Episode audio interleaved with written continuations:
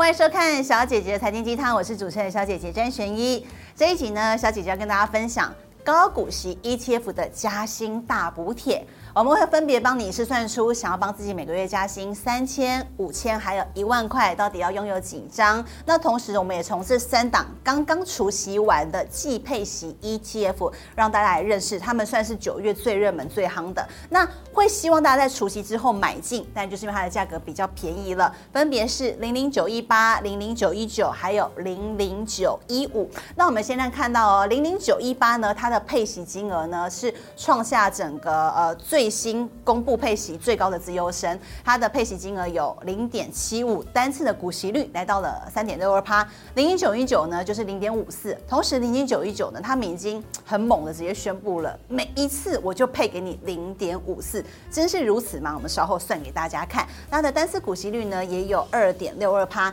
零零九一五呢这回是配零点七，单次股息率则是三点三九趴。好，那如果我们希望自己可以一个月帮自己加薪五千块。块钱的话呢，需要的张数也都在上面算给大家了，分别是二十张、二十八张、二十一张。那月领三千的张数呢，十二张、十七张、十三张。那事实上呢，我们可以看起来呢，这些张数，我觉得不要去想多少钱，而是以张数为一个目标。我们常说我们存股或者存 ETF 嘛，我可以喜欢帮自己设一个整数卡，比方说五张、十张、十五张。那你看到刚刚基本上有二十张的话，你每个月就可以帮自己加薪五千的，所以这是个激励自己往前的力量。那我们可以再更贪心一点。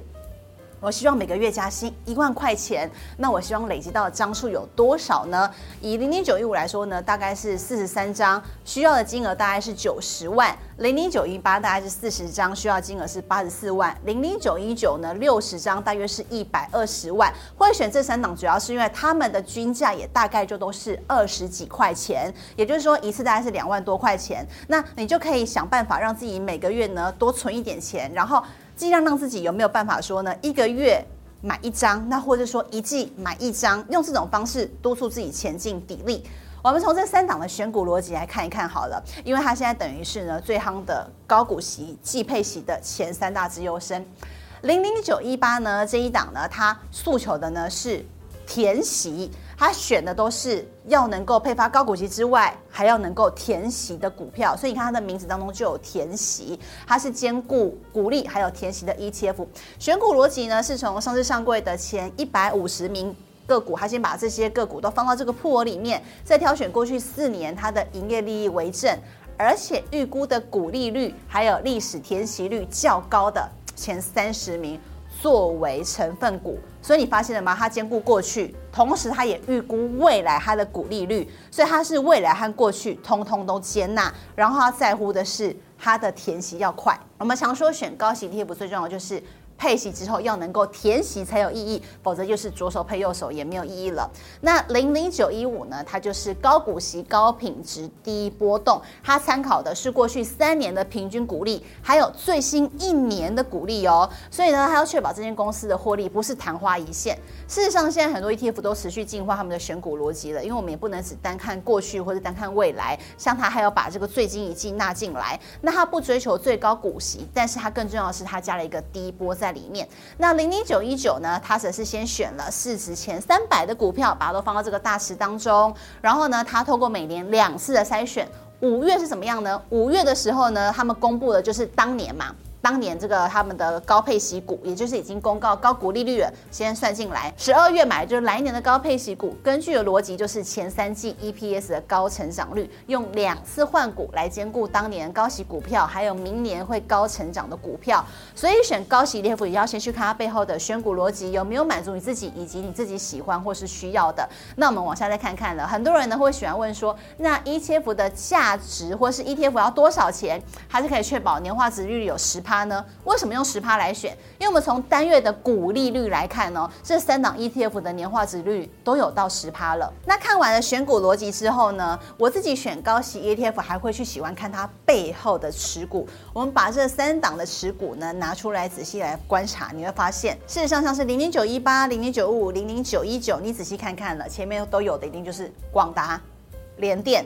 还有纬创。那同时呢，也有长荣或是阳明这一些配比较多的航航运股，万海也在里面，以及金融股的话，你会发现重复性高的有永丰金。那零零九一九呢，它有日月光投控、瑞昱，还有瑞鼎、矽创这三档，他们选的筛选出来的大同小异的成分股是蛮多的。那也许是这一次刚好经理人配出来的条件都选到这个股。不过我们再从它一开始本来想要分配的产业类别来观察，我们产业类别你仔细来看看了。当然占最多的，因为我们现在的高息 ETF 他们已经改变了。过去我们会觉得说可以给你高息高殖利率的，通常就都是金融股。或者是说呢，过去比较牛皮的，因为它股价不动，所以要配给你比较多的价值类股。但事实上，现在的高息 ETF 他们的股利来源，通通基本上都是电子股，因为电子股具有成长性，电子股也可以配发给你比较多的股利，所以大部分选出来发现，清一色都是以电子类股为主。所以这三档高息 ETF 的前五大行业类别来观察了，在前面排名几乎都是半导体产业，还有电脑，还有周边行业。那么零零九一八和零零九一九，他们的航运业的占比呢，都是超过十趴的。但这有可能是因为这一两年航运类股比较夯，它之后可能也会因为它的殖利率没有达到它的选股逻辑标准而被汰换，所以都是我们要持续要来关注的。好，我们再来往下看呢，这三档他们的当月股息率都很高之外，再算成年化殖利率来筛选的话，零零九一五的年化殖利率是十三点五二趴，零零九一八高达了十四点八趴。零零九一九则是十点二趴，所以呢，我们也可以从年化值率来选有没有符合你心中的标准。那这个算法是用最新的配息率来推估后面三季的股利率来试算。现在从这边来看的话，是零零九一八最高。可是如果我们从整体报酬率来看，整体报酬率来观察，因为你刚刚也看到嘛，它前面成分股几乎都是今年最夯用的 AI，所以他们的报酬率同样也是社会一样是起飞的。像是零零九一五、零零九一八报酬率都有四成以上，零零九一九的报酬率则是接近三成。但是我们再从流动性来观察，流动性也就是说呢，它目前的受益人数，它的规模有多大？